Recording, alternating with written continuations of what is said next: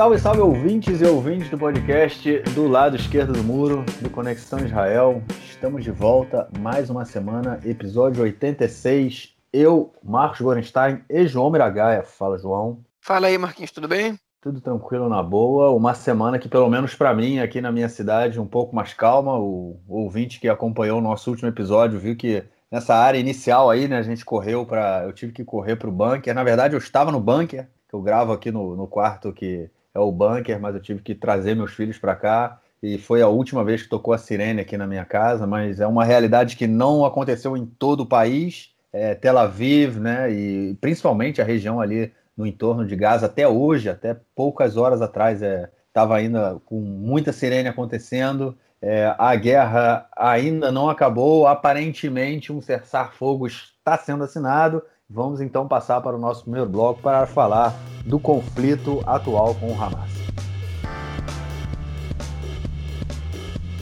Bom, gente, é isso aí. É, todo mundo já sabe, né? Vocês acredito que a grande maioria que está nos escutando agora também escutou o nosso episódio 85. É um episódio tenso. Estamos aí na terceira, pelo menos, né? Terceira guerra com o Hamas desde 2012. É, foi em 2012, depois de 2014, foi uma guerra que durou 14, é, 50 dias. E agora a gente está em 2021 na terceira guerra. Uma guerra em que o Hamas já jogou mais de 4 mil foguetes aqui em Israel, deixando 12 pessoas mortas é, em comparação com cinco pessoas que morreram há sete anos atrás. Estou falando de civis, não estou falando de soldados, porque soldados foram 70, mas houve uma invasão terrestre, né, uma entrada terrestre por Israel em Gaza, então é muito maior o número de, de vítimas militares. É, até o momento foi só um soldado que morreu, porque ele estava num, num, carro perto de Gaza, na fronteira, e foi atingido por um, por um míssil, enfim, foi um tiro de bazuca, né? Tipo uma bazuca que atingiu diretamente o carro dele. É, foi a única vítima militar, o resto foram todas vítimas civis. Continua a chuva de foguetes, principalmente, como eu falei, aí na região do sul de Gaza,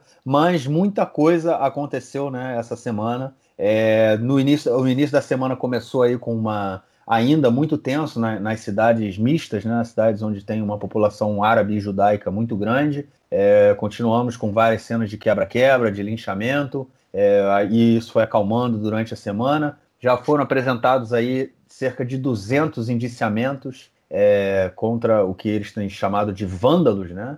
É, depende, né? De se você é judeu, você é vândalo. Se você não é judeu, você é terrorista. É pelo menos para parte do governo, né? Isso não é o que não, não foi o que foi dito, pelo menos pelo chefe de polícia de Israel, né? Ele chamou os tanto árabes quanto judeus de, de terroristas e o que causou uma uma assim uma insatisfação muito grande, né? Principalmente do do, ministro do, do interior mas, como eu falei, cerca de 200 iniciamentos aí foram, já estão sendo preparados, a grande maioria para cidadãos árabes aqui de Israel. É, e a gente vê também, viu, nessa semana, o desenvolvimento, o principal, vamos dizer assim, a, além né, da, das mortes crescentes aí do lado palestino, também de muitas crianças e mulheres, a gente viu é, o ataque israelense a um prédio é, onde é, era a, a, a, sede né, da Al Jazeera e da agência, agência internacional de, de mídia, né, a AP, e causou uma, uma, né, uma revolta muito grande pelo mundo, questionando porque Israel estava derrubando um, um prédio ligado né, uma, a grande, às grandes mídias internacionais, e enfim, campos de refugiados, muita gente morrendo, destruição de tudo que é lado, até que a gente chega agora é, na noite de hoje, depois de muita pressão também, principalmente nos últimos dois dias, né, do governo americano para que Israel cessasse os, os ataques e chegasse aí a um acordo, a um cessar-fogo né, com, com Hamas. É, aparentemente isso está acontecendo, mas a gente vê também na sociedade israelense um, um crescente, um grande, não vou dizer um crescente, mas um grande apoio para que essa, essa guerra ainda continuasse aí por, por mais algum tempo. É, João, falar de estratégia é um tanto quanto complicado, né? Porque toda vez que a gente... hoje eu ouvi na, de manhã um, o programa do Chaim Levinson na, é, na, na rádio, na Reshet Bet, né? na rádio Bet. É, e aí no início do programa eles colocaram as falas do Netanyahu em 2012, 2014, 2021 não só do Netanyahu, como de ministros da segurança, não, enfim. Desde 2009, desde 2009. 2009. E aí eu é sempre a mesma coisa, né? Vamos dar porrada no Hamas, o Hamas não vai sair vivo, o Hamas não vai conseguir levantar, o Hamas vai entender que não pode fazer isso com a gente, não sei o quê. E a gente está sempre aí nesse ciclo, a história é a mesma. Ou seja, ao que tudo indica, daqui a alguns anos a gente volta para essa guerra maldita novamente, né, cara? Pois é, é, a verdade é a seguinte: quando, a, quando termina uma guerra dessas, uma operação, né, como Israel chama, o Estado pode escolher se chama isso de guerra ou de operação. Isso tem efeitos é, é, orçamentários, tanto no, na própria, é, no próprio conflito, quanto em, no, que, no que o conflito influencia na sociedade, né, nas suas repercussões, por exemplo, ajuda a, ajuda a famílias é, é, que passam por dificuldades devido ao conflito, é, enfim, suporte apoio econômico, apoio econômico para os soldados, etc. O governo, nenhuma desses conflitos, nenhum desses conflitos com Gaza, o governo decidiu chamar de guerra, chamou todos de operação, né, que também tem uma disputa narrativa, também tem uma questão narrativa, chamar de operação quer dizer que o Estado está. Enfim, guerra é uma coisa mais neutra, né? É, pressupõe dois lados, então operação quer dizer que você está entrando lá para resolver um problema. É, mas, enfim, essa operação, vamos, vamos usar o linguajar do, do, governo israelense, operação é Shomrei Rumot, é protetores da, da, das muralhas, né? Ela. Que é uma referência à Cidade Velha, né? Claro, porque a gente tem que lembrar que a operação começou depois que o Hamas bombardeou Jerusalém, né? Enfim, no dia de Jerusalém, no dia da reunificação de Jerusalém, que é um feriado importante aqui em Israel. Enfim, é, quando a gente observa essa operação, a gente tem que fazer a seguinte pergunta, né? Uma vez que ela aparentemente está chegando ao fim, é, ela alcançou os seus objetivos? E aí a gente fica é, com aquela dúvida, né? É, quais eram os objetivos dessa operação? Né? Porque Israel, enfim, a gente Vamos pegar as últimas três operações que aconteceram aqui. Tá? A operação é Ofere Tetsuka, que é chumbo fundido, em 2008 2009. A operação é Pilar Defensivo, em 2012, né, a Mudanan. E a operação Margem Protetora, em 2014, é, é como chamava ela? É, é, não era... Sukeitan. Sukeitan, é. Enfim, essas três operações, é, essas três guerras com, com o Hamas, né, em a região de Gaza, elas começaram porque, por motivos diferentes. Né? De 2008 2009 foi a primeira vez que o Hamas estava querendo mostrar força, era a primeira vez que o Hamas eh, se voltava contra Israel é, desde que eles conseguiram, de alguma maneira, o controle sobre a região da faixa de Gaza. Né? E, enfim, os, os, ataques a foguete naquela época não tinham o domo de ferro, o Kipato Barzel, né, que intermedia os foguetes do Hamas. O Hamas queria mostrar o arsenal, queria mostrar que Israel não estava seguro, e foi uma operação longa, né? ainda antes da entrada do Netanyahu no poder, foi um pouco antes das eleições essa operação. Né? É, enfim, foi uma operação ali com o que o Hamas provocou e que, que uma guerra que o Hamas provocou e que Israel é, entrou em Gaza para também e aproveitou o meio dessa operação. Na verdade, transformou isso numa operação porque tinha como objetivo resgatar o soldado Gilad Shalit, que estava sequestrado pelo Hamas naquele momento. Em 2012, Israel não queria uma operação, é, não queria um conflito de longa duração, simplesmente Israel matou o Ahmed Jabari, que era o chefe da, da, da, do braço armado do Hamas, é, que, que isso teve uma consequência, enfim, o Hamas não podia deixar isso de qualquer maneira, né? E atacou Israel, mostrou suas garras, mostrou os mísseis que chegavam até, os foguetes chegavam até Tel Aviv, Jerusalém, é, mas enfim, acabou em oito dias, porque nenhum dos dois lados estava interessado numa grande escalada de violência naquele momento. Né? É, em 2014, a operação israelense começou porque, se vocês lembram bem, aqueles três adolescentes, né, colonos, foram sequestrados na região de Gush Etzion, que é o sul de Jerusalém, na Cisjordânia, um complexo de assentamentos, foram assassinados, né? É, e Israel começou a buscar esses corpos. Na verdade, o Estado não sabia que eles estavam mortos, embora tivesse muitas evidências, e essa informação, informação tenha sido escondida da, da, sociedade, mas enfim, até que ela fosse confirmada, o exército começou a entrar em casas de pessoas na, na Cisjordânia e, e, e, houve revoltas palestinas nesse momento, né, do, dos palestinos ali, e o Hamas decidiu prestar solidariedade a, a, a, palestinos e começar a bombardear Israel. E o foco de atenção, enfim, o foco de atenção passou a ser Gaza. Israel respondeu naquele momento. A gente pode dizer que o Hamas estava interessado numa, numa escalada, queria desestabilizar Israel, é, queria mostrar o, pouco é, como a enfim, toda a infraestrutura que eles tinham preparado, os túneis, é, os, os, atentados por meio de mergulhadores que eles tentaram executar e tudo mais. E foi uma operação de 54 dias, uma guerra de 54 dias, com direito à entrada é, enfim, da infantaria israelense, do mesmo jeito que em 2008, 2009, a infantaria israelense entrou ali, nessa brincadeira morreram quase 70 soldados, é, e o objetivo das três operações, quando Israel entrou em Gaza, né, tirando da primeira, que era também libertar o Gilad Shalit, é, era enfraquecer o Hamas e destruir a infraestrutura do Hamas. Né? E a verdade é que o que a gente está vendo é que é uma operação dessas, na melhor das hipóteses, se é que essa, que essa hipótese se confirma, ela consegue retardar a próxima guerra em tantos meses ou tantos anos. Né? Ela não é capaz de nada além disso. Netanyahu prometeu desde 2009 é, que quando ele fosse reeleito ele ia derrubar o, o, controle do Hamas sobre a faixa de Gaza. Ele não cumpriu com a sua promessa. Eu, eu me arrisco a dizer que ele nem tentou. É, obviamente que ele não tentou porque ele sabe que isso não é possível pelo, por meios militares. Né? É, e os outros meios não interessam a Netanyahu, porque derrubar o controle do Hamas na faixa de Gaza quer dizer colocar outra, outra organização lá. E essa outra organização pode ser ou um grupo mais radical que o Hamas, o que não interessa a ninguém em Israel, né? ou um grupo mais moderado que o Hamas, que é questionável se se interessa ao Netanyahu, porque ele faz todo o possível para boicotar, por exemplo, o Fatah, que é o grupo que controla a Cisjordânia, que reconhece o Estado de Israel, que coopera com Israel, segundo a matéria do Marif 2018. É, o Fatah evita, por meio da cooperação de segurança com Israel, cerca de 40% dos atentados que são evitados em Israel, todos os anos, é, é, são, são por informações que o Fatah passa ao sistema de segurança em Israel. E o Netanyahu, o que faz com o Fatah?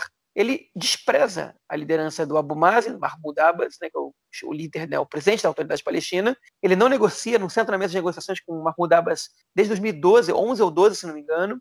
É, enfim, não leva a sério, boicota internacionalmente, não usa ele de intermediário em negociações, é, incita contra ele, às vezes, né, de, enfim, membros do governo do Likud dizem que, que o Abbas é um terrorista disfarçado, o que já, o que já foi desmentido pelo chefe do serviço de inteligência, do Shabak, né, é, se não me engano, isso foi em 2014, 2015, por volta desses anos, 2016, talvez. É, enfim, é, e o Netanyahu, o que ele faz? Ele, ele enfim, desautoriza o Fatah, ao mesmo tempo que ele leva o Hamas muito a sério. Né? A gente não pode dizer que o Bibi é aliado do Hamas, óbvio não, óbvio que não, Netanyahu, o governo Netanyahu não é aliado do Hamas, mas ele usa o Hamas para suas pretensões políticas, porque um governo que não tem interesse em criar dois estados, hein, é muito melhor ele é, escolher o seu inimigo do outro lado, okay? é, que se adeque, que seja adequado às suas é, convicções políticas. E o Hamas é o inimigo que o Likud gosta de ter, porque o Hamas, o Hamas realmente não quer também criar dois estados, não reconhece o Estado de Israel,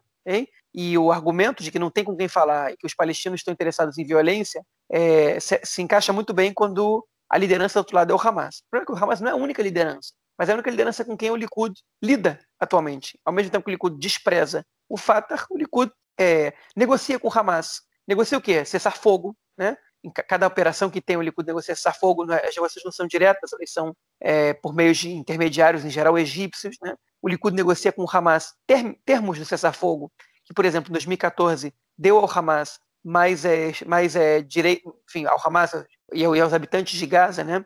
é, uma, algumas conquistas, algumas vitórias, como por exemplo é, a possibilidade de poder usar alguns territórios, alguns terrenos agrícolas mais próximos da fronteira com Israel, é, enfim, que eram proibidos antes pelo exército, ou territórios marinhos, né, o acesso ao mar é, para pescadores, por exemplo, que Israel estava limitando, às vezes até proibindo. Hum, o Hamas tenta a construção de um porto em Gaza, algo que Israel ainda evita, né, e o grande, a grande cereja do bolo, ou talvez o bolo inteiro, foi que o Hamas conseguiu por meio de negociações dos últimos, dos, das últimas, é, é, dos últimos acordos de armistício, receber é, uma bolada de dinheiro do Catar. Né? Ao todo, o Catar ajudou o Hamas até hoje, que a gente saiba oficialmente, com 1 bilhão e 800 milhões de dólares. Hein? Isso tudo feito sob é, autorização do Netanyahu. Hein?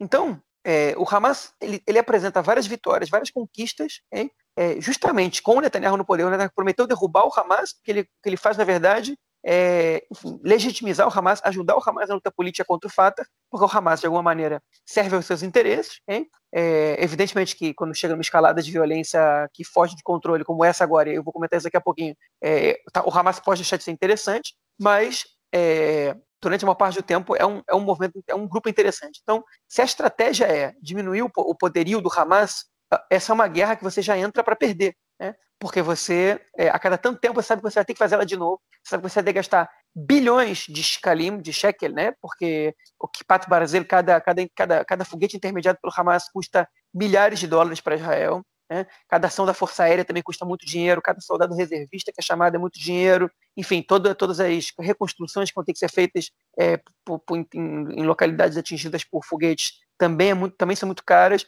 E se você lida com esse tipo de administração do conflito, você perde muito dinheiro, você perde vidas, né? Em Israel já são 13 mortos, é, sem contar os quase 200 e tantos, 270 na, na faixa de Gaza, fora os feridos, né? É, enfim, que é uma situação que, que ela é fracassada desde o princípio. O objetivo é, é diminuir o poderio do Hamas. Eu não entendo porque a gente tem que entrar em guerra a cada tanto tempo para diminuir o poderio do Hamas. Não dá para tentar nada diferente disso, né? Não dá para pelo menos tentar não ajudar o Hamas, não auxiliar o Hamas, né? Não, não repassar, não, não concordar com repasse financeiro para o Hamas, não, enfim, não, não permitir que o Hamas saia vitorioso, com um discurso vitorioso numa operação dessas, no, no, no, nos termos de cessar-fogo, né? Não dá para permitir nada disso, tipo, não, não, dá para fazer uma coisa diferente, né?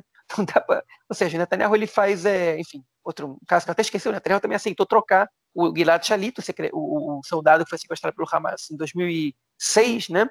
É, essa troca foi feita em 2011 por mais de mil prisioneiros, entre os quais alguns terroristas é, dos mais é, dos, com, com histórico mais é, violento, né, é, é, enfim, militantes do Hamas. A negociação foi feita com o Hamas, né? Enfim, o que o Netanyahu faz, na verdade, é dar muita moral para o Hamas, é permitir que o Hamas, cada vez que, se, que entra em confronto com Israel, é, tenha um discurso vitorioso, e dessa vez nem precisou de muito o Hamas já entrou nesse conflito com um discurso vitorioso, porque as eleições palestinas, como a gente comentou na edição passada do podcast, como eu também comentei num texto que eu divulguei essa semana no, no site do Conexão Israel, conexãoisrael.org, chamado é, A Revolta Árabe e, o, e, a Ascensão dos Radicais Israelenses, né? é, o Hamas já, já, já iniciou esse conflito vitorioso, porque as eleições palestinas foram canceladas pelo Fatah, é, é pelo fato de Israel, pelo menos sob o argumento de Israel, não permitir que as eleições sejam realizadas também em Jerusalém Oriental, e o Hamas, frente à violência que acontecia em Jerusalém, aos conflitos entre a polícia e, e, e militantes árabes é, da cidade, o Hamas bombardeou Jerusalém, saiu como grande defensor de Jerusalém, enquanto o Fatah ficou, manteve uma postura passiva, é, e ainda viu uma revolta árabe eclodir nas ruas de Israel, e, e, e, se sentiu o incitador dessa revolta, que é tudo que o Hamas mais quer. Né? Então, é, enfim, eles já iniciaram esse conflito vitorioso, eles estão esperando pela, pelo cessar-fogo desde o início da, dessa escalada de violência. É óbvio que enquanto Israel bombardeia o Hamas, não, não, não vai deixar de bombardear, isso vale para os dois lados. Né? É, enfim, e o Hamas está só esperando o cessar-fogo, e esse é um cessar-fogo diferente. O Hamas não está exigindo nada além de que Israel pare de bombardear porque a vitória ela já foi alcançada. Ele sabe que Israel não vai dar nada dessa vez, porque o Netanyahu não vai, vai ter muitas dificuldades para construir um discurso vitorioso. Enfim, e essa é a, e essa é a situação que a gente vai enfrentar. Né? A verdade é que o Netanyahu não está interessado no cessar-fogo agora, porque ele vai ser massacrado é, pela direita e pela esquerda ao mesmo tempo. A esquerda vai perguntar para que serviu essa porcaria, e a, e a direita vai perguntar por que parou, né? por que, que você não foi até o final, seja lá qual for esse final. No meio dessa bagunça toda, o Netanyahu chegou a falar que cogitava que Israel reocupasse Gaza, o que é pura bravata. Em nenhum momento é, Israel esboçou um plano para reocupar Gaza. Sabe que isso vai causar mais mortes e que também não resolve o problema. Né? Quando Israel ocupava Gaza, o Hamas continuava existindo lá é, e morria mais gente do que morre hoje. É, enfim, os números são de 30% mais de mortos entre 2000 e 2005, quando o exército de Israel estava dentro de Gaza, do que de 2005 até hoje. Né? é, contando todas as operações, soldados mortos e tudo mais, de, de enfim, de mortes saídas, é, mortes, mortes ocasionadas por atentados ou violência vindo de Gaza. Né? E eu me refiro a mortes de israelenses, não de palestinos em Gaza. Entende? E é, o cessar-fogo está tá acontecendo agora somente porque o governo Biden disse para Netanyahu para agora. Okay? você vai parar. Uma, João, João, uma breaking news aí, o gabinete estava reunido, né, o gabinete de segurança de Israel, aí pelos, composto pelos principais ministros, ele estava reunido, acabou de aprovar o cessar-fogo, entra em vigor agora duas horas da manhã, cessar-fogo entre Israel e, e, Hamas, ou seja, nas próximas, são 10 horas, a gente está gravando na quinta-feira, né, são 15 para as 11 aqui em Israel, nas próximas 3 horas e 15, ainda vai cair alguns mísseis, tanto lá quanto cá, mas aparentemente às duas da manhã entra em, entra em vigor o cessar-fogo. Também vão cair, porque sempre demora um pouco para que pare, mas vai diminuir a intensidade. É, eles, eles alegam que eles não podem cessar fogo de agora para agora, porque não dá tempo de avisar todas as, as forças do, do enfim, todas as, as unidades do Hamas é, o cessar-fogo. Eu não acredito nisso. Um grupo de WhatsApp hoje em dia, eu não acredito nessa, nesse argumento. É, mas enfim, Israel também não deixa de bombardear, então não faz muita diferença. Mas enfim, o cessar-fogo agora foi, ele foi, foi assinado, né, porque ninguém assina papel nenhum, ele é declarado é, por pressão do Biden. O governo Biden disse para o Netanyahu, ele está tá dizendo isso já tem quatro dias, tem que parar as agressões, tem que diminuir, tem que isso. Até a hora que ele falou assim, ok, chega, hoje vocês vão parar. E o Netanyahu vai parar. Essa reunião de gabinete que eles concordam com o cessar-fogo, ela é puramente protocolar. na verdade ela não é puramente protocolar, ela tem dois objetivos. Mostrar que o gabinete funciona de alguma maneira, né, tem alguma razão de ser para o Estado, é, e, e que o Netanyahu possa dividir essa responsabilidade com outros ministros, para que ele não tenha que assumir essa responsabilidade sozinho e não tenha que se apresentar como um pau mandado do, do Biden. Mas a verdade é que os Estados Unidos contribuem com a segurança de Israel é, anualmente com 4 bilhões de dólares, okay? fora todo o apoio na, é, na Comissão de Segurança da ONU e, e de outras maneiras né, diplomáticas, os Estados Unidos já para Israel. E se o Biden diz é para você parar agora, é muito difícil Netanyahu não parar. Né? É, enfim, e todo mundo sabia que já era, enfim, objetivos militares, é, você não tem mais muito o que alcançar. Né? A destruição, Israel realmente, aparentemente, conseguiu uma destruição é, bastante razoável na estrutura do Hamas em Gaza, assassinou alguns, alguns dos principais é, líderes do tanto do Hamas como da Jihad Islâmica. O Israel conseguiu neutralizar os bombardeios da Jihad Islâmica nessa, nesse conflito. Não conseguiu evitar os foguetes do Hamas. Né? É, foram mais de 4 mil. É, Para que vocês tenham uma noção, no Tsukeitan, é, em 2014, e tudo que, enfim, tudo, tudo que, que, o Hamas soltou até agora, em 11 dias de bombardeio a Israel, né, é, no Tsukeitan, o Hamas demorou sete semanas para fazer. Ou seja, em uma semana e meia, eles fizeram o que em 2014 eles demoraram sete semanas. Foi um bombardeio muito massivo.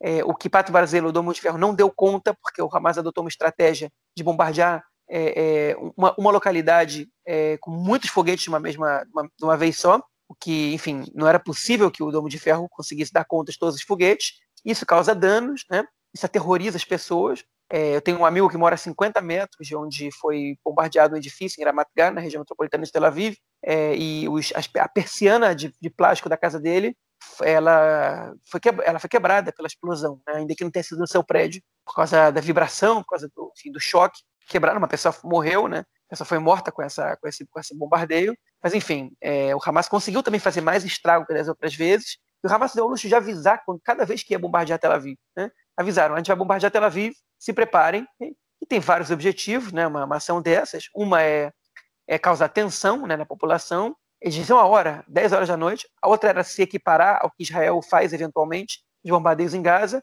Avisa, saiam daí que a gente vai bombardear para destruir o arsenal do Hamas. Né, é, é, para esse, enfim, que é um discurso que apresenta o Tzahal como moral, né? A gente não quer matar ninguém, a gente só quer cumprir com uma função é, de proteção, de defesa. O Hamas é, tentou, enfim, tenta se equiparar. Né? É, enfim, tem outras razões também, no, no, texto que eu escrevi eu cito algumas delas, convido o ouvinte a, a ler, mas enfim, é, o cessar-fogo está acontecendo. Agora, existe um, outro objetivo desse conflito com, com que Israel está passando agora, que ele foi alcançado, ok? E aí não dá para a gente dizer que, que, é, enfim, que ele é consequência do conflito, é, talvez ele seja causa, né? E eu, eu falo isso com muito cuidado, né? Porque é impossível você dizer que alguém queria que a situação chegasse no nível que chegou. Acho que ninguém previa que a situação chegasse no nível que chegou, que é uma risco dizer que é a situação mais grave que Israel passa desde 2000, desde, desde os anos 2000, desde 2002, 2003, época da segunda intifada, terminou oficialmente só em 2005, é, mas 2002 e 2003 foram os piores anos. Né? Que é que o Netanyahu conseguiu romper com as negociações para um governo de mudança. Né? É, agora, na semana passada, pouco depois que a gente gravou o podcast na semana passada, o Naftali Bennett, que ia ser primeiro-ministro, né, ia ser o primeiro da rotação, anunciou que estava é, desistindo das negociações para formar esse governo, porque não podia, no momento desse, formar um governo com o URAM, com um partido árabe que se recusava a, a condenar é, esses atos. A gente vai comentar mais disso no próximo bloco, é, mas talvez esse objetivo tenha sido alcançado. Né? É, segundo algumas pessoas, segundo alguns políticos, como o Lieberman, né, do Israel Nossa Casa, que é um político de direita, ou como Yair Golan, né, que é um político de esquerda, um ex-general, faz parte do Meretz, o objetivo dessa operação era puramente político, né, que era, era boicotar a formação desse governo de mudança, e ele teve, nesse aspecto, essa operação ela foi bem sucedida. É, enfim, outra vez eu digo, eu acho que as tensões elas foram causadas com esse objetivo, eu acho não, é, é bastante óbvio, é, mas, mas a guerra com Gaza eu acho que fugiu, fugiu do controle. Eu, acho que o Netanyahu não, não, não planejava e, e, nem, enfim, nem queria, porque agora ele vai, ele, enfim, como eu, como eu antecipei aqui, ele vai, né, essa é uma previsão minha, mas para mim é bastante claro é o que vai acontecer, ele vai ser golpeado dos dois lados, tanto pela direita quanto pela esquerda, e vai ser difícil para ele conseguir sustentar é, a postura dele de senhor segurança, é, ou de, enfim, protetor de Israel e de quem consegue enfrentar o Hamas com força, porque é muito difícil do ponto de vista é, da defesa ele conseguir justificar esse, essa operação agora. Bom, a gente comentou isso né, no episódio passado. Eu, na minha opinião, eu não tenho dúvida é, de que toda essa tensão ela começou por interesses políticos, né? Acho que é isso. E, e foi exatamente o comentário que eu fiz nessa. Né? Fugiu do controle, ele não tinha a ideia e, obviamente, não pensava que o Hamas ia no dia de Jerusalém é, jogar um míssil né, na região ali da, da cidade, né, chegou em, no kibbutz de Kriat Anavim, que fica a cerca de 10 quilômetros é, do centro de Jerusalém. É, lembrando que no dia de Jerusalém, né, aconteceu, é, a polícia entrou na mesquita de Al-Aqsa, né, no, no, no, não, não só na mesquita, entrou né, na esplanada das mesquitas ali, no momento em que não havia, não estavam jogando pedra, é porque o que acontece muitas vezes quando tem confusão ali, da, da esplanada das mesquitas eles jogam pedra é, na, em direção ao Muro das Lamentações. Né? Então eles têm que evacuar as pessoas que estão ali rezando no muro, né? e isso gera uma confusão muito grande. Então, nesse, no momento em que a polícia entrou, no dia de Jerusalém, que a polícia entrou na, na, na esplanada das mesquitas, não estava acontecendo nada,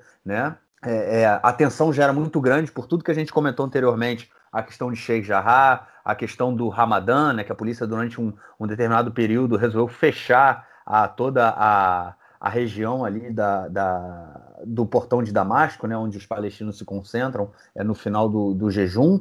É, e o, o, que a polícia fez de entrar na esplanada das mesquitas e, e, de alguma forma tentar o controle total ali, obviamente que eles não queriam é, não tinha a intenção de expulsar os, os palestinos e, e dizer, ó, oh, agora não tem mais mesquita aqui, os judeus vão entrar. Não, não era uma, uma questão de conquistar e dominar e controlar, né? Mas enfim, era uma questão ali de, de é, manter o manter uma determin, é, é, é, manter uma impedir, na verdade, né, que os palestinos pudessem se organizar naquela região. Foi basicamente o que fez o Sharon, né, na, na época da segunda intifada, né, que foi o que foi assim o estopim, a gota d'água e por isso que o Hamas lançou o míssil e falou que eles iam defender a Laxa, né, que é a mesquita, é, de, a qualquer custo. Né? Ou seja, foi ali o, o, o, o governo de Israel deu ali a, a, a, a bala na boca, levantou a bola para o Hamas chutar. Né? Eu, eu acho que não, não o, o Bibi ele não previa que fosse sair do controle dessa forma, não só em relação ao, ao conflito com o Hamas, mas também como as ruas, né, como a, a, a, população palestina residente em Israel ela iria reagir a isso. Né? Hoje houve um enterro de um jovem em el-Fahem, ele tinha 13 anos, foi morto a tiros, a, a, a família diz que foi morto pela polícia. É... Eu não, não, não tem nenhuma, não foi feita nenhuma investigação apurada, nada disso, mas no enterro dele hoje foram milhares de pessoas, inclusive é, com diversas bandeiras da Palestina. Isso é uma coisa que é muito interessante que aconteceu nessa última semana em vários movimentos da população palestina pela, pelas ruas de Israel. A bandeira da Palestina voltou a ser utilizado, e aí dando uma ilustrada no que você falou, né, João, sobre a, a o Hamas ter conseguido é, colocar fogo né, também nessas. Na, na população palestina que reside aqui em Israel. É, e, enfim, eu acho que como você falou, ele, o, o, objetivo era é, impedir a formação de um governo é, da, da, oposição. O Bibi conseguiu o que ele queria, né, junto com seus parceiros é, ultra, ultra é, é, radicais, né, é, fascistas, né, os carranistas. E aí eu queria fazer um novamente, né? Na semana passada, o chefe de polícia ele, ele falou que ele deu uma, uma declaração na televisão, inclusive falando que o deputado Itamar Ben-Gvir ele estava liderando milícias judaicas, né? Ele estava falando, ele, ele, está, ele está incitando uma intifada judaica. Né? Ele falou claramente isso e falou de terroristas judeus e terroristas árabes, é, coisa. E ele foi muito criticado pelo ministro do Interior, né? Como se é, terroristas fossem só árabes, né? Como se judeus é, não, não pudessem ser caracterizados dessa forma. É, enfim, muita coisa aconteceu nesse sentido, né? mas fugiu do controle. Netanyahu não esperava isso. Por outro lado, eu acho que a, a questão que você falou né, do, do Hamas e do Netanyahu, eles se alimentam um do outro, é, é público e notório, isso não é de hoje. Né? O Hamas precisa do Netanyahu no poder para que ele consiga é, é, é, continuar sendo o foco. O Hamas é o principal interlocutor do povo palestino, seja em Gaza, seja na Cisjordânia. Na Cisjordânia não tem interlocutor, porque o, o, o governo de Israel ele não tem nenhuma interlocução, interlocução oficial no sentido de buscar uma, uma é, não digo nem a construção de um Estado palestino, mas buscar uma, uma mínima organização, uma, um mínimo avanço em alguma negociação. Né? O Fatah ele é simplesmente é, é, abandonado, é, apesar de colaborar completamente com o Estado de Israel. Né? É simplesmente tipo um governo cagueanda na cabeça dele. E o Hamas, por outro lado, ele recebe o que quer. Recebe os bilhões de dólares, ele, quando, quando precisa de alguma coisa, ele lança os foguetes e alguma coisa é resolvida. É, eu quero ver né, os termos aí desse cessar-fogo, porque muito se falou que o Hamas ia devolver é, os corpos né, dos dois é, soldados que morreram há sete anos atrás e ainda estão em poder do Hamas, e outros dois prisioneiros, né, um árabe e um judeu, que, que é etíope, que, que atravessaram para Gaza e também estão sob controle do foram presos pelo Hamas, né? Então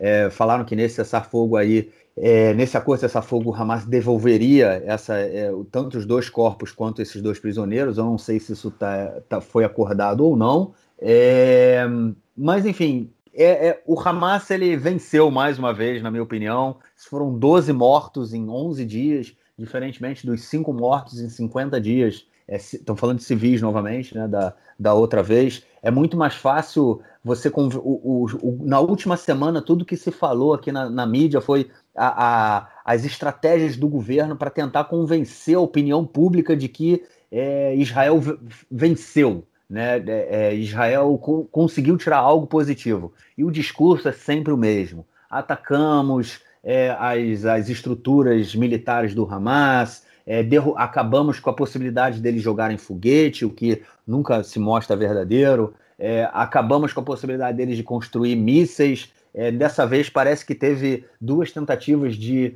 é, de é, drones serem, foram lançados, drones suicidas, né, que são drones com bombas, que eles, seriam, eles saíram de Gaza e, e deveriam explodir é, ali na região, só que eles foram derrubados antes de, de, de que eles caíssem, né? É, e também uma, um drone marítimo que inicialmente na televisão falou que o objetivo era que ele chegasse até a, a região onde tem uma usina de refino de gás, né, para que de exploração de gás, né, é, e que o objetivo era explodir com aquilo e o, o, o, exército conseguiu impedir que esse, que esse submarino é, não tripulado ele chegasse lá. Então a, a, a, a figura, como é que chama isso? A, o, que, o que seria dito era que ah, é, conseguimos neutralizar a, a força marítima do Hamas ou a força aquilo, tipo a força aérea do Hamas, né, com esses drones. Mas enfim, eu acho que é muito tentativa de vender uma vitória que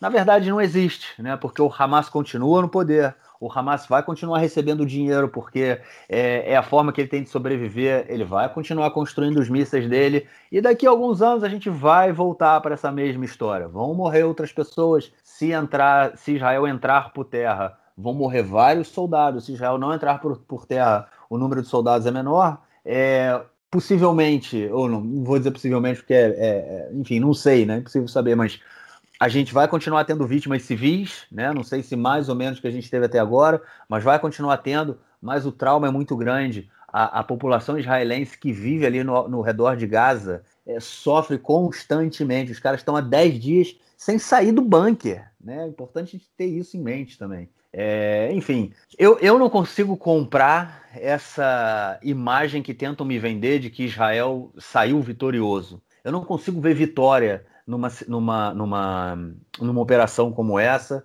É só derrota, até porque tanto morto aqui quanto mortos em Gaza é derrota, entendeu? É, não tem como não se. Eu, particularmente, eu sinto a dor. Né? Eu fico, eu vi, li uma matéria dizendo que é, as pessoas, as famílias, elas não têm bunker em casa, né? não tem nenhum quarto protegido e eles ficam todos juntos porque é melhor morrer junto do que, do que morrer só parte da família. Se tiver que morrer, que morra todo mundo junto. E isso é o que tem acontecido. A gente tem relatos aqui de várias famílias de 10, 12 pessoas morrendo, todas, pai, mãe filhos, porque eles ficam juntos, porque é melhor que morram juntos, porque ninguém sofre. Isso é triste. É, é impossível não, não se sentir, enfim, não, não se sentir comovido por um negócio desse. A gente fala tanto que o Hamas é um grupo terrorista, é isso e aquilo, mas é, Israel já causou muito mais morte em Gaza do que o Hamas para a população de Gaza. Então é, é, é, é complicado. Eu acho que a gente, no momento em que a gente tem um governo que há anos ele busca gerenciar o conflito, ao invés de buscar alguma solução para o conflito, eu não estou dizendo é, é, se é um estado, dois estados, ou 70 estados ou 100 estados. Não, uma solução. Uma solução tem que ter. E a solução não é gerenciar. A gente não pode a cada X anos voltar, porque agora falaram que a destruição de, em Gaza foi grande e vai a última guerra foi há sete anos, então pode ser que a próxima guerra seja daqui a dez anos. É isso então? Então agora eu tenho que pensar que um menino que hoje tem oito anos, daqui a dez anos ele vai estar no exército e ele pode ser o cara que vai entrar em Gaza, vai tomar um tiro e vai morrer. Não, eu não quero pensar isso. Eu não quero que isso seja o futuro das crianças hoje aqui em Israel, que muitas delas já já estão tendo que correr para o bunker, né? tendo que viver essa realidade. A gente tem que construir uma realidade diferente e essa tentativa de vender essa imagem de que vencemos, ela realmente não, não, não sai para mim. E a vitória que teve foi o Netanyahu, como a gente vai comentar agora no próximo bloco, sobre essa. Sobre, foi a imposs, que impossibilitou a construção de um, de um governo de, de oposição. Pois é, mas Bom, eu quero, antes de entrar sim. no próximo bloco, eu queria só fazer um comentário.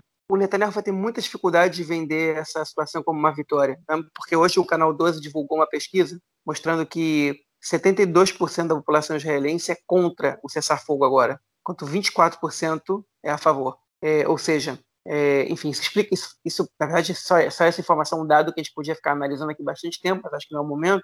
É, mas a população israelense não está satisfeita com, com a enfim, inclusive os habitantes do Sul, no Sul 73% são contra. Os mais bombardeados são contra e só 22% são a favor. Né? Então o Netanyahu vai ter dificuldade de, de, de explicar esse cessar-fogo, de explicar essa vitória, é, já que a, a sociedade israelense está, enfim, três quartos da população está se manifestando abertamente contrário ao cessar-fogo, né? Então é, vai ser realmente vai ser complicado. As políticas no próximo bloco. É só interessante que esse, esse, número, né? Eu não sei se essa pesquisa foi feita também com a população palestina que reside aqui em Israel, né? É, mas se a gente for pegar 12 cadeiras né, do, do Partido, Traba, é, Partido Trabalhista e do Meretz, não, 13 cadeiras, né? Do Partido Trabalhista e do Meretz junto, né? É, mais 10 cadeiras dos partidos árabes, dá mais ou menos um quarto da população israelense, um quarto do parlamento né, que são um quarto parlamento, são 30 cadeiras. A gente tem aí com esse total aí que eu fiz a conta aí, são 23. É até menos, na verdade. Mas a gente pode dizer que é basicamente boa parte do eleitorado da esquerda sionista, né, do, contando o Avodá e o Meretz, e os partidos de, de eleitorado majoritariamente árabe. Né? É mais ou menos essa divisão. Bom, essa semana também aconteceram duas coisas é, bastante assustadoras, eu diria assim. Né? É, a primeira delas é que o Sindicato de Trabalhadores da empresa de energia pública de Israel decidiu que não vai mais é, fazer atualizações e consertos para Gaza enquanto eles não devolverem os, os sequestrados, os, os, israelenses sequestrados em Gaza e os corpos dos mortos. Uma decisão, enfim, ilegal, né? Eles colocam toda a população de Gaza numa situação de que já está em crise humanitária, é, enfim, é, é, é por conta de falta de água, de bombardeios e tudo mais, é, que já não tem energia elétrica muitas horas por dia, né, sem, sem acesso ao básico da energia elétrica. Enfim, uma decisão que não, não cabe eles tomarem. A direção da, da empresa disse que, que eles não podem fazer isso, mas o presidente do sindicato disse, não sei que lá, Safati, o nome dele, disse hoje na, na rádio que não vai voltar atrás.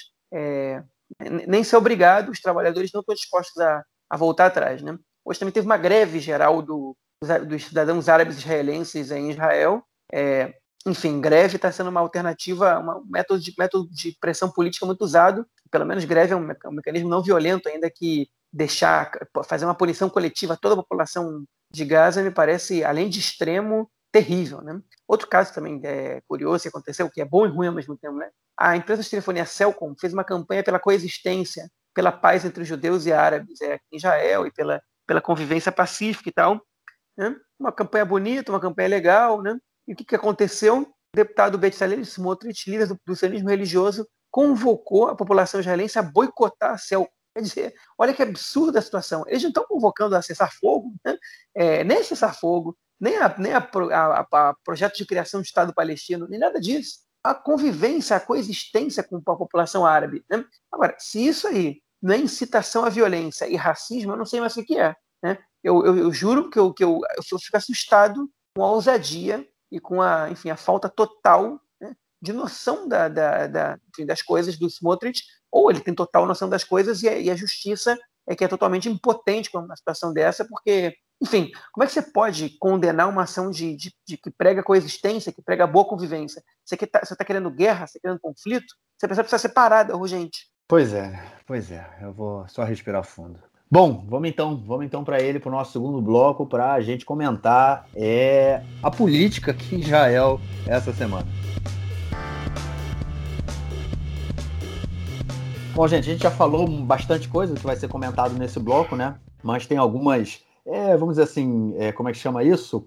É, cotarot? Diz aí, João, como é títulos. que chama? É, títulos, títulos para a gente é, é, comentar. É, teve a questão do, como o João falou, né, do Bennett, ele ter abandonado o governo de, da mudança, do bloco da mudança, inclusive que ele, ele seria o primeiro, é, é, o, o, a negociação que estava sendo feita, o Bennett com seis cadeiras, ele seria o primeiro-ministro de, de Israel com só 5% do parlamento, que é uma piada, mas ele, de acordo com as negociações, ele seria o primeiro-ministro durante é, um ano, um ano e meio, e e ele saiu desse bloco, né? Ele voltou ali para o Netanyahu, ele é, não aguentou a pressão, inclusive pressão da Yelet Shaked, né, que compõe com ele. É, o Sar, né, o Guidon Sar, né, que falou que não ia negociar de jeito nenhum com o Netanyahu, ele chegou em algum momento a, a, a hesitar, porque o Netanyahu agora é, ele ofereceu ao Sara, inclusive, que seria o primeiro primeiro-ministro, ele seria o primeiro-ministro, né, em primeiro lugar na, num,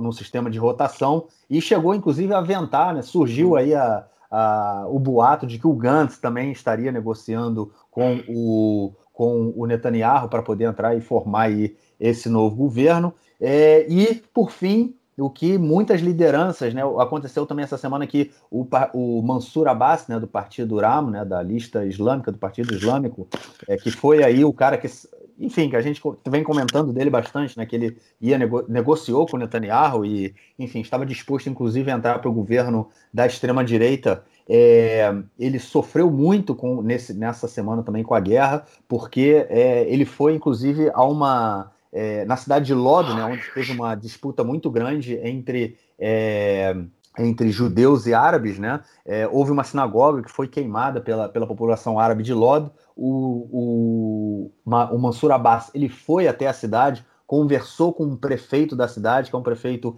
é, de extrema direita, inclusive, judeu de extrema direita, e falou que é, ele se sentia é, ele se sentia culpado pelo que tinha sido feito ali, ele ia ajudar na reconstrução da sinagoga. Ele recebeu uma série de críticas, não só da população árabe, quanto também dentro do seu partido, e muitos é, líderes né, do, do partido Ram falaram que o, a, a, a, a, história política, né, o caminho político do Mansur Abbas é, tá, tá, chegando ao fim. Possivelmente ele, se a gente for para quintas eleições, o partido pode fazer primárias ele perde aí a, pode perder né, a liderança do partido. É, bom, comenta aí, João. Tem algumas, eu tenho alguns comentários também para fazer, mas enfim, a bola está aí e depois eu, depois eu vou. Vamos só fazer um apanhado rapidinho. O que aconteceu? É, começou, enfim, o Netanyahu entregou o mandato, não conseguiu formar o governo, porque o Uram, é, na verdade não porque o Uram, porque o sionismo religioso, partido lá dos radicais da direita, racistas, né, em sua maioria, se, se recusou a formar um governo com o Uram. Entende? Aí, enfim, quando esse governo não saiu, Netanyahu devolveu o mandato e aí o Bennett foi lá e mudou de lado. Na verdade, o Bennett mudou de lado antes mesmo. Quando ele percebeu que aquele barco ia afundar, ele já começou a negociar com o Lapid esse governo de união. Né? A gente comentou aqui há duas semanas, é, eu lembro bem de eu falando isso. Se esse governo não sai rápido, ele não vai sair. Netanyahu vai fazer de tudo para implodir. Já tinha conseguido fazer com que um dos apoiadores, do, do um dos deputados do Bennett, o Shikli, né, é, dissesse que não ia votar a favor desse governo. Ele já estava com 61 qualquer outra desistência o governo já ia deixar, já não ia conseguir se formar, eles estavam correndo, já tinham até lista de ministros pronta, né? pronta. E aí o Likud começou a bombardear é, é, a Knesset com propostas de leis super polêmicas para constranger, não sei o que estou dizendo isso, o próprio Mick Zohar, que é o líder do governo na Knesset, é, usou essas palavras para para constranger os partidos de direita que estavam formando esse governo de mudança, né? É, em conjunto com a esquerda e com, e com o Uram, é, bombardeou um monte de projetos para que eles votassem a favor e, e se comprometessem com os outros partidos. É, ao mesmo tempo, enfim, Smotrich começou a pregar, atacar o Bennett de maneira, enfim, super agressiva, né? É, e atacar a população, enfim, os partidos árabes também, chamando de apoiadores de terroristas. O Ben Gvir foi fazer confusão em Sheikh Jarrah, em, Sheikh Jarrah, em Jerusalém, né, no bairro onde estava tendo a polêmica, a gente explicou bem na semana passada, enfim. E começaram as tensões, as tensões se espalharam pelo país, e aí começou a guerra com Gaza, e aí o, o Abbas virou e falou, o Mansur Abbas falou, ok, ok, não posso mais continuar negociando esse governo assim, vamos ter que parar por aqui. Então, ali, nesse momento, o Netanyahu conseguiu, é, conseguiu parar tudo. Né? E aí o Bennett começou a receber muita pressão de alguns dos seus correligionários, em especial da número 2 da partida Elia de Shaked, que já estava insatisfeita com o ministério que recebeu, o Ministério do Interior, que era, enfim, menor do que o Ministério da Justiça, que era o ministério que ela ocupava vez que fez parte do governo, né? Enfim, o Bennett ia ser primeiro-ministro e ela ia, e ela ia é, descer para um escalão, né? ou ficar no mesmo escalão, mas com um ministério menos interessante e menos é, eleitoreiro. Enfim, ela já não estava muito satisfeita e com toda essa confusão, ela viu que a carreira política dela tava, ia chegar ao fim, provavelmente, porque ela dependia muito do Bennett, não importa o trabalho que ela fizesse, ela estava queimada com a, com a, direita, e ela pressionou o Bennett, mas não pressionou. Ela foi até a casa do Bennett, segundo algumas fontes que disseram, é, que, que, soltaram aqui na mídia, né? E disse, olha só, eu não vou votar a favor desse governo. E aí o Bennett virou e falou assim, ok, o governo de mudança já não está mais em questão. E foi embora. E, enfim, o Bennett desapareceu um pouquinho. O Bennett estava sendo, é importante dizer, estava sendo xingado na rua, atacado na rua pela direita. É, não teve pesquisa, mas eu imagino que se apresentasse uma pesquisa, o Bennett capaz que não passava cláusula de barreira, né? É, enfim. E aí é, o governo de mudança meio que foi implodido, o Lapid tentou recuperar as coisas, tentou falar que é importante ainda, acima de tudo agora, tem que ter esse governo que mostra essa, essa, essa guerra, mostra como o Netanyahu está perdido e tal. E o Netanyahu chamou de volta para ele, ele conseguiu pelo menos né, é, implodir esse governo, agora ele tem a possibilidade de talvez tentar formar o governo de novo, ou de talvez levar para outras eleições, tudo é muito incerto ainda, e, enfim, é, ele começou a negociar, segundo algumas fontes, tanto com o Benny Gantz, com quem ele se entendeu muito bem durante, durante essa operação. O Benny Gantz, o Benny Gantz fez um trabalho muito sério como ministro da Defesa. Hum? É, os, os, especialistas em, defesa disseram que o Gantz é, atuou de maneira muito séria, muito correta, de, na medida do possível, né? É, e obviamente que segundo a escala de valores dessas pessoas, mas enfim, é, você não viu uma crítica pública ao Gantz, justamente contrário, é, é, por, por, parte dos especialistas, e, e ele e o Netanyahu estavam afinados o tempo inteiro. É, a animosidade parece que ficou de lado, e o Netanyahu parece que ofereceu para o Bennett, para o Gantz, vem cá, vem ser meu primeiro-ministro agora, você começa sendo, é, e eu viro, eu passo a ser é, eu passo a ser o responsável por, por, relações exteriores, porque o Netanyahu não pode ser ministro de nada que não seja primeiro-ministro, né, por causa de uma lei que impede que ministros, que pessoas investigadas pela justiça, que sejam réus pela justiça, exerçam cargos de ministros. Essa, essa lei só não vale para primeiro-ministro. É, enfim, é, mas a gente não sabe quantas andam. O, Gantz negou, obviamente, disse que ele, o compromisso dele é, é negociar com o governo de mudança, que não tem nada dele com o Netanyahu, ele está comprometido com trocar o Netanyahu. É, também surgiram boatos na imprensa, informações na imprensa que o Guidon Sá estava negociando também um governo de rotação com o Netanyahu, no qual ele seria o primeiro-ministro primeiro, depois o Netanyahu. É, a gente não sabe se isso é verdade ou não. A verdade é que tem partidos que estão que, que eles, eles olham o horizonte, como Naftali Bennett, né, como Guidon Sar, como Mansur Abbas, eles percebem que é, o Mansur Abbas é um caso à parte, a gente não sabe se ele vai se, ele, se vão permitir que ele continue liderando o, o seu partido, né? Embora o Ram seja um partido democrático internamente e precisa ter primárias para que ele seja trocado, é, ele tem muita pressão contra o seu nome, o Mansur Abbas condenou é, uma, enfim, uma ação de vandalismo a uma sinagoga, né, é, condenou um atentado contra um colono, que são dois tabus que, que estão sendo quebrados, né, em geral, nesse momento de, de, tensão. É muito difícil que o partido árabe condene é, ações é, violentas contra, contra, é, contra a população judaica ou contra sinagogas, ainda que, enfim, principalmente o Ram, né, é, que é um partido religioso, então, nesse caso, eles tendem a se radicalizar e o Abbas ele, ele rompeu outra fronteira, outra, outra, outra, tabu, e enfim, e isso não foi muito bem aceito. Então, a gente não sabe o que vai acontecer com ele, então talvez ele esteja disposto a alguma coisa a mais para poder formar um governo, mas o Bennett e o Sar, eles correm sério risco de não passar a cláusula de barreira. Né? É, o Sar, enfim, ele é um cara de direita que atrapalhou o governo de direita e que não conseguiu trocar o Netanyahu. ele se apresentou como candidato a primeiro-ministro, tanto ele quanto o Bennett, e os dois, enfim, um teve seis, outro teve sete cadeiras. Então é, é, é razoável que eles agora estejam cogitando entrar no governo Netanyahu. Né? O Netanyahu, inclusive, prometeu para o Bennett incorporar o seu partido ao Likud, porque o Bennett concorrendo pelo seu partido sozinho, é, a chance de fracasso é maior que de sucesso. Enfim, aí essas negociações estão acontecendo. É, agora, o Bennett, por outro lado, saiu agora na canal 13 uma informação, perdão, não, saiu, saiu no canal 13 a informação e depois a Daphne Aliel, jornalista do canal 12, confirmou com uma, um acréscimo de informação que o Bennett é, já voltou a conversar com o Lapid, ele quer voltar a negociar o governo de mudança, né? porque agora ele parece que ele percebeu que não é conveniente para ele se associar ao Netanyahu quando o Netanyahu está assinando esse cessar-fogo aí, né? é, que é impopular perante a direita. E aí a mensagem que ele teria recebido do Lapid, segundo a Daphne Aliel, foi tá bem, mas você descredibilizou o governo de mudança num momento muito crítico, então agora, se você quer voltar para cá, tá tudo bem, você pode receber um cargo de ministro importante, mas você não vai ser primeiro-ministro. Né? Agora vamos ver se o Bennett vai, vai aceitar isso ou não. Não só o Bennett, como seu partido como um todo. Enfim, é, o Lapid, se não me engano, tem mais aí 10 dias para tentar apresentar o governo. Acho muito difícil ele conseguir. É, não sei quais são as chances de Netanyahu, porque esse cessar-fogo também compromete bastante a, a situação dele, por mais que o Smotrich esteja tentando intermediar essa relação dele com o Sá. E o Smotrich é muito descontente agora com esse cessar-fogo também, porque ele está incitando contra, contra a população árabe o tempo inteiro. É, ele saiu contra o chefe da polícia, o comandante da polícia, quando ele disse que há terroristas dos dois lados, enfim, dizendo que os judeus, nesse caso, não são terroristas, né? É, as mesmas ações praticadas por judeus e por árabes, e por árabes recebem nomeações diferentes por Smotrich, é, e eu já vi agora, nesses últimos minutos, as últimas postagens que ele fez no Twitter são críticas ao Netanyahu e a apoiadores do Netanyahu. É, vai ser difícil para o Smotrich conseguir sustentar também uma participação no governo, e ele teria dito né, é, a pessoas do seu partido, segundo informações do Canal 13, que se o Netanyahu firma, é, é, declarasse cessar fogo, ele podia esquecer a participação do Smotrich numa coalizão com o Likud. Né? Eu duvido que ele sustente isso, ele não disse isso publicamente, eu duvido que ele sustente isso, porque se não é com o Likud, não vai ser com ninguém. Né? E, e se, você não, se você não se propõe a ser governo, ninguém vota em você. Né?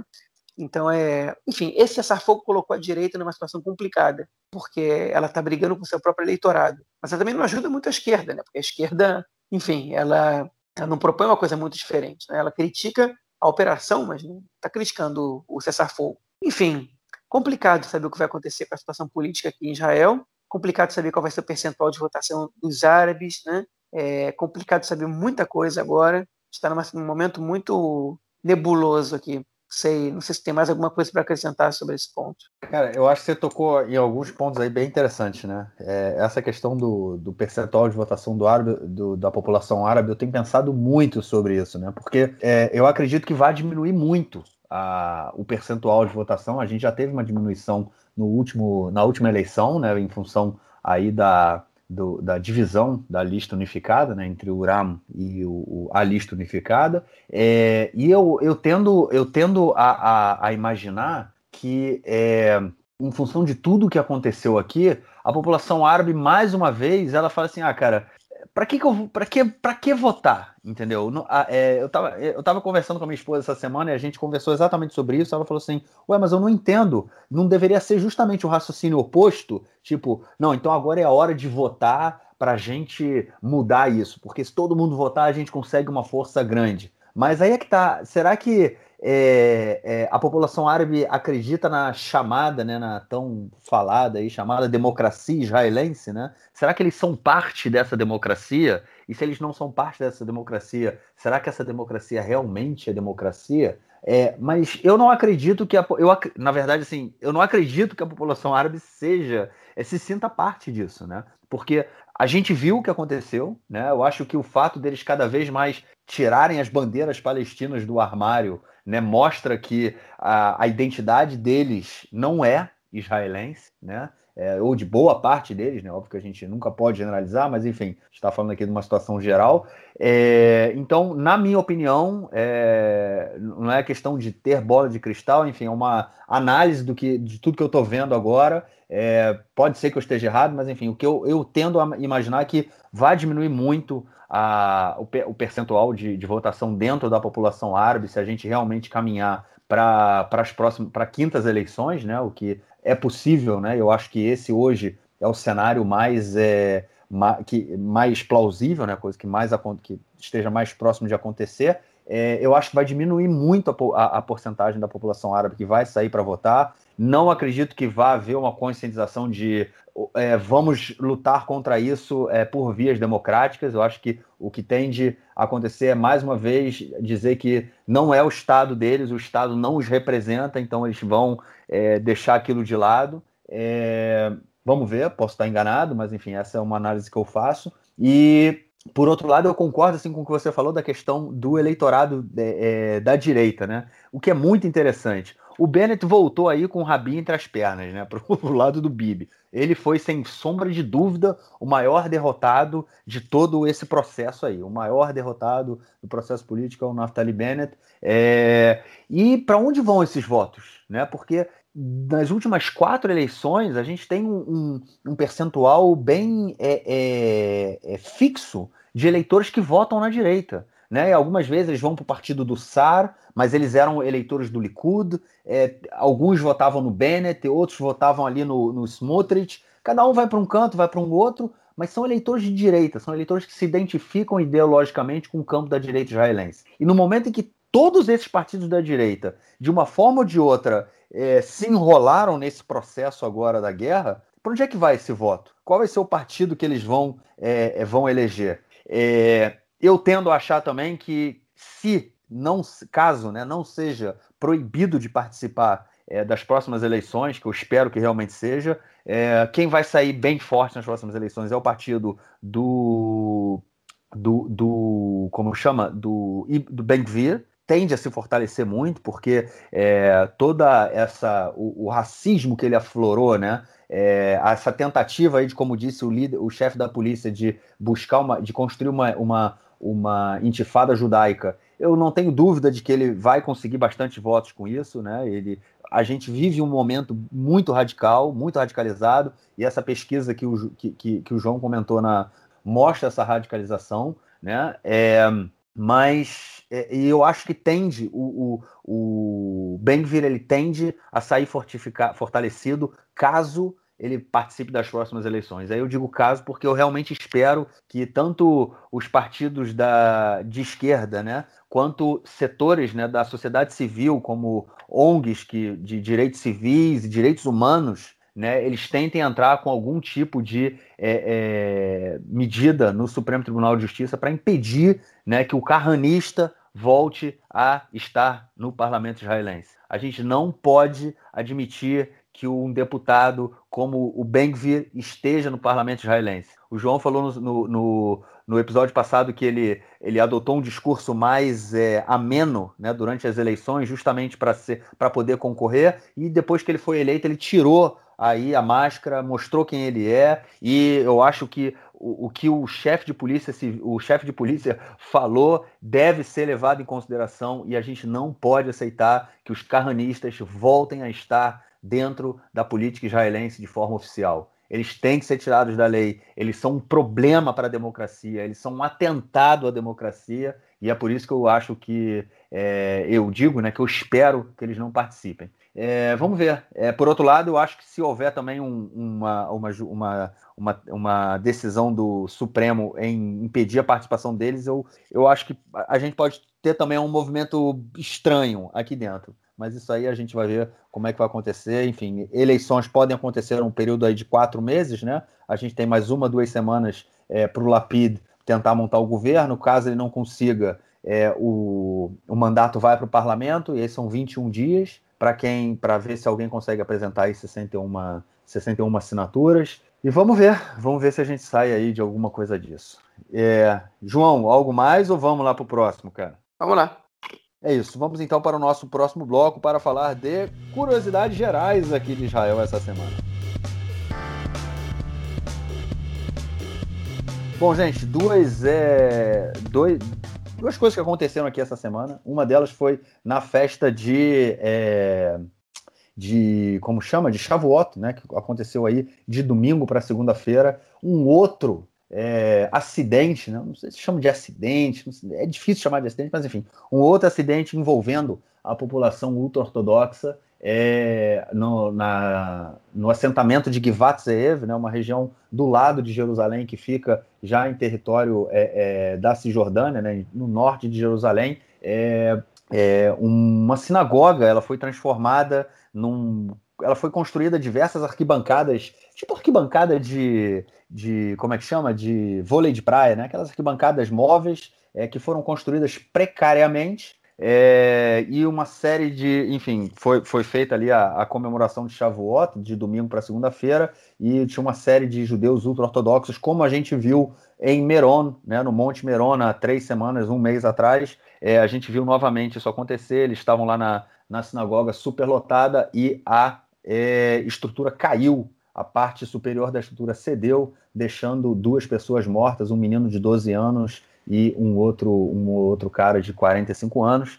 É, começaram as investigações, né? Os, o prefeito da, da região falou que mandou um comunicado para a polícia é, e para o Corpo de Bombeiros. O Corpo de Bombeiros falou que, e a polícia falaram que não era para acontecer o, o, o evento e mandaram um, ofício né, para a prefeitura. O evento aconteceu, que a gente tem agora, né? Aquele empurra-empurra de responsabilidade. É, ninguém quer assumir, obviamente, a responsabilidade. E duas pessoas mortas, João. Até quando os ultra-ortodoxos vão continuar agindo como se não fossem parte de um Estado, cara? Ah, pois é. Aí a gente tem duas questões, tá? Uma são outra vez uma comunidade racídica, né? Que faz o que quer é, e, e, não está nem aí para a lei, para as autoridades. E a outra, enfim, parece que, que, o que aconteceu no Monte Meron foi há 20 anos, né? Foi há três semanas. Três semanas, nada mais que isso. E a segunda situação é a polícia, né, que, que sabia no momento que, que o lugar não estava autorizado, que tinha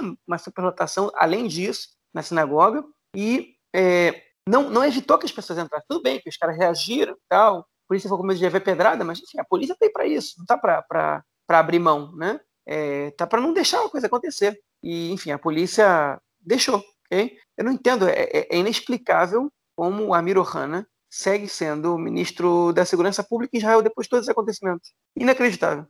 E comentando aí também sobre a questão da, da comissão né, de investigação, é, que aparentemente vai ser criada para investigar o que aconteceu é, é, no Monte Meron há três semanas. Né? O chefe de polícia inicialmente tinha pedido uma comissão pública que deveria ser chefiada por um juiz, e nessa semana foi aprovado no parlamento que é, são deputados que vão fazer a comissão, sendo que o ministro da, da Segurança Pública, o Amir Ohana, que falou que ele era o responsável, mas não era o culpado pelo evento.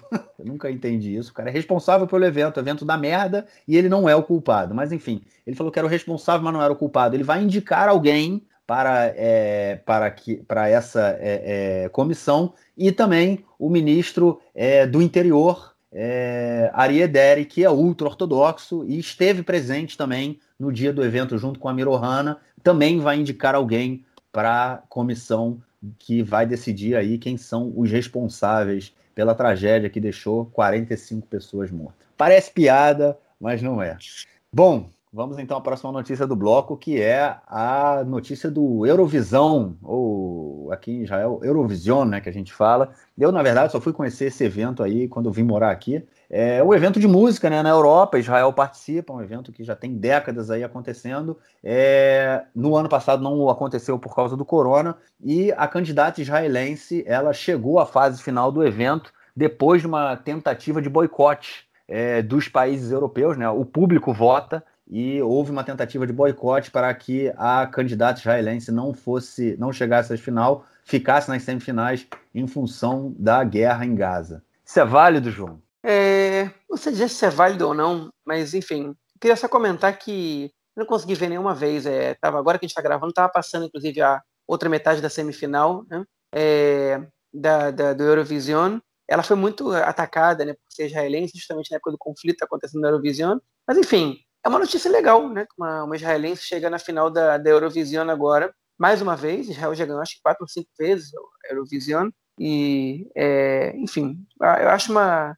Nesse, nesse aspecto, não sei se vou entrar na questão política da, da, da situação, só, só, fico feliz de ter uma boa notícia para o país, né? é, no meio desse caos todo, né? com, com guerra, com com, com protesto urbano, com, é, enfim, com, com, com, plataforma de sinagoga caindo, morrendo gente, pelo menos, pelo menos isso aconteceu. Israel, a gente está em 2021, 2020 não teve, acho que foi em 2018 que Israel, Israel ganhou a última vez. Aí 2019 foi aqui, né, o evento. É, era para ter, era, ficou na questão se ia ser Jerusalém ou Tel Aviv, Jerusalém ou Tel Aviv, e aí teve muita discussão política em torno de Jerusalém, né, porque não queriam que fosse em Jerusalém, porque geralmente é na capital do país, e não queriam que fosse em Jerusalém por conta de, é, enfim, houve uma pressão internacional, é, e também por conta do Shabat, porque ia ter, é, ia precisar fazer é, gravação, não gravação, é ensaio no Shabat, e aí não ia ter problema, enfim. Gerou uma série de confusão que até foi confortável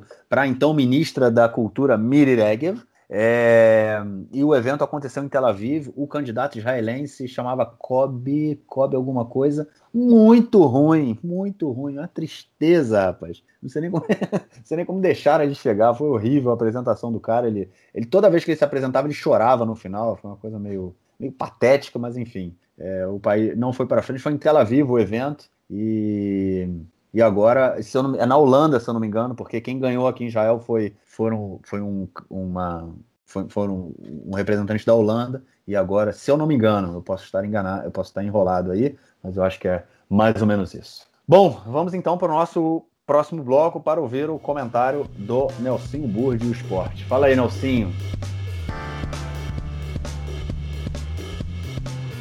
Meu caro Gorens tem amigos do Conexão Israel do lado esquerdo do muro mandar um abraço para o João, que se inspirou e escreveu um texto muito interessante no conexãoisrael.org. Vocês podem entrar lá no site e ver o texto fantástico, analítico, escrito pelo inspirado João. Copa Israelense de Futebol. Teve um jogo ontem, na quarta-feira, e um jogo terá um jogo hoje, na quinta-feira. Ambos jogos no, no estádio Sami Ofer, na cidade de Haifa. Copa Israelense de Futebol é um torneio eliminatório, um jogo só, por fase, se empata, vai para os pênaltis. E o Apoel Tel Aviv empatou em 1 a 1 com o Beitar Tel Aviv Batiam, 1 a 1 no tempo normal, 7 a 6 para o Apoel Tel Aviv nos pênaltis. O Apoel Tel Aviv está na final da Copa Israelense de Futebol. O segundo jogo será entre Maccabi Haifa e Maccabi Tel Aviv. Quem levar melhor pega o Apoel Tel Aviv na final. Lembrando que a Defesa Civil israelense liberou o jogo de, de ontem, de quarta-feira, e também liberou o jogo de hoje. Não caiu nenhum míssil em Haifa, vindo nem de Gaza, nem do Líbano, mas caiu bem pertinho de Haifa, na região das Krayot, uma série de cidades pequenas ao lado de Haifa, e caiu também na área de Aco e na, no Baixo Galileia, também caiu. Dois mísseis caíram no mar, no mar Mediterrâneo, perto de Haifa, mas não em Haifa. A Defesa Civil liberou. Então é isso aí, o futebol através do fair play, né? o futebol que já parou guerra com, com o Pelé naquele tempo, o futebol aí conseguindo ir adiante. Tomara que o cessar-fogo se, possa ser efetivado. Um grande abraço a todos. Valeu, mestrão. Obrigadão pela mensagem e te esperamos na semana que vem. João, algo mais a declarar ou a gente vai descansar agora para esperar o cessar-fogo entrar em vigor, cara? Quero sim, quero sim declarar uma coisa. Uma coisa legal que aconteceu, né? apesar de todo esse momento triste, é a nossa última edição do podcast, a gente teve três vezes mais acesso que o comum e eu recebi um feedback muito, muito, muito positivo de muita gente. É, enfim, nenhuma procurou os canais oficiais do Conexão Israel, me procuraram pessoalmente, é, alguns é, por meio das redes sociais, outros, enfim, conhecidos mandaram WhatsApp, ou conhecidos de conhecidos, né? É, enfim, comentando que a última edição do podcast foi especialmente boa, o que, para mim, enfim, é, deixa a gente muito feliz com o que a gente está fazendo, uma vez que a gente faz isso de maneira totalmente voluntária, né? E eu fico muito feliz com, essa, com esse feedback, de verdade. Teve um ou outro negativo, e, e também fico feliz porque foram feitos de maneira educada e, e construtiva, embora eu acho que vai ser um pouco difícil atender as demandas dessa, dessas pessoas, né? Mas, enfim, é, a gente fica muito feliz, falo por mim, mas acho que falo pelo Marquinhos também, com essa, com essa repercussão positiva, né? E o que a única coisa que a gente tem a pedir para vocês, além, desse, além do nosso agradecimento por estarem acompanhando a gente, é para que vocês ajudem a divulgar o nosso podcast, porque, enfim, a gente está aqui tentando levar é, a nossa interpretação sobre os acontecimentos em Israel é, para o máximo possível de pessoas que se interessem pelo tema. Então, a gente está aberto a críticas, a sugestões e a tudo que vocês possam trazer, se algum tema não ficou claro, se alguma situação melhor, poderia ser melhor explicada, se o podcast às vezes está sendo gravado num nível muito, é, muito avançado para quem tem para quem, quem não tem conhecimentos básicos sobre o país, vocês falem com a gente, avisem. A gente não ouviu essa crítica ainda, né? mas seria muito legal se a gente pudesse é, contar com o apoio de vocês para divulgar, já que vocês estão gostando, né? Então, é, divulguem, ajudem a gente a chegar a mais gente. E, sempre lembrando, quem quiser, enfim, a divulgação pode ser feita de várias maneiras, exatamente pelo WhatsApp, pelo Telegram, pelo, pelo Facebook, pelo Instagram, pelo, pelo Twitter. A gente está começando a usar mais a nossa conta do Instagram agora também, é, essas últimas semanas, é, para divulgação de tudo, é, não só de fotos especificamente. E a gente, enfim, quer também comentar, dizer, lembrar para vocês que quem quiser entrar em contato com a gente para qualquer coisa, vocês podem entrar por qualquer uma das nossas redes sociais, Twitter, Instagram, Facebook, ou pelo e-mail Conexão Israel, é, é, perdão, contato arroba ou vocês podem buscar os meus, o meu perfil ou do Marquinhos nas redes sociais também, é, e, enfim, e fazer qualquer demanda, qualquer crítica, sugestão e tudo mais. E a gente está super disposto aí a, a escutar o que os nossos ouvintes têm a dizer. Obrigado mesmo, pessoal, de coração. É isso, obrigado. Agradeço também ao grande público aí que nos ouviu na semana passada e pro, nos procurem nas redes sociais, Conexão Israel aí em todos os cantos, Facebook, Instagram, Twitter, e, enfim, tamo, tamo que tamo. É só procurar, dar o like, comentar, aquela coisa toda que a gente sempre corre atrás. E, obviamente, é, leiam o texto que o João publicou ontem no site do Conexão. O link vai estar disponível aí na, na descrição do episódio. É um texto muito bom, fundamental para quem quiser entender o conflito, essa última guerra aí, essa última rodada de guerra com o Hamas nos últimos dez dias. Bom, gente, então a gente se ouve na semana que vem, último episódio do mês de maio, chegando aí com as últimas notícias e possivelmente a gente vai estar falando menos de guerra e mais de formação de governo. Grande abraço, João. Abraço, até mais. Tchau, tchau.